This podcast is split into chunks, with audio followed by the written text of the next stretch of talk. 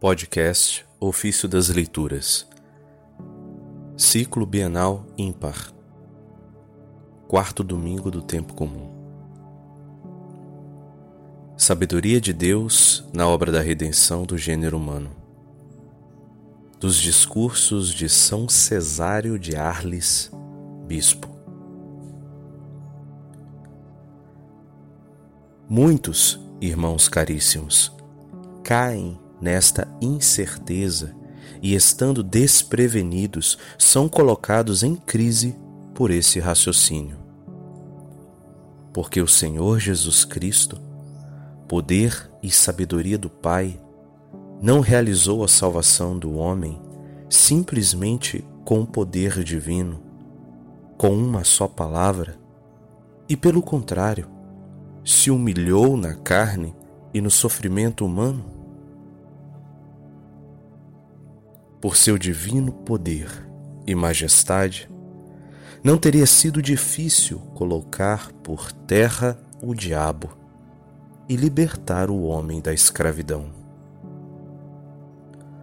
Muitos se admiram porque, com uma palavra apenas, não destruiu a morte. Aquele que no princípio, com uma palavra apenas, criou a vida. E ainda, como não restaurou o que acabou indo para a perdição, com a mesma autoridade com a qual teria podido criar outras coisas que ainda não existiam.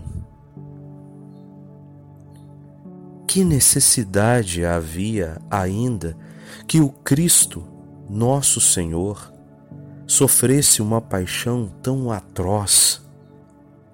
Ele que somente com o seu poder poderia ter libertado todo o gênero humano? Por que, pela redenção do homem, foram necessárias a encarnação, a infância, o desenrolar de uma vida, os opróbrios, a cruz, a morte e a sepultura? Vejamos, antes de tudo, por que escolhe a cruz? Como nela cancela o pecado do mundo, destrói a morte e triunfa sobre o diabo? A cruz, por ordem da justiça, não é imposta senão aos pecadores Sabemos como tanto a lei divina como a lei humana destinava à cruz os culpados e os criminosos. Por obra do diabo, que age através de Judas, através dos reis da terra e dos príncipes dos judeus, que juntos conjuraram contra o Senhor e contra o seu Messias, Cristo foi condenado à morte por Pilatos. O inocente foi condenado.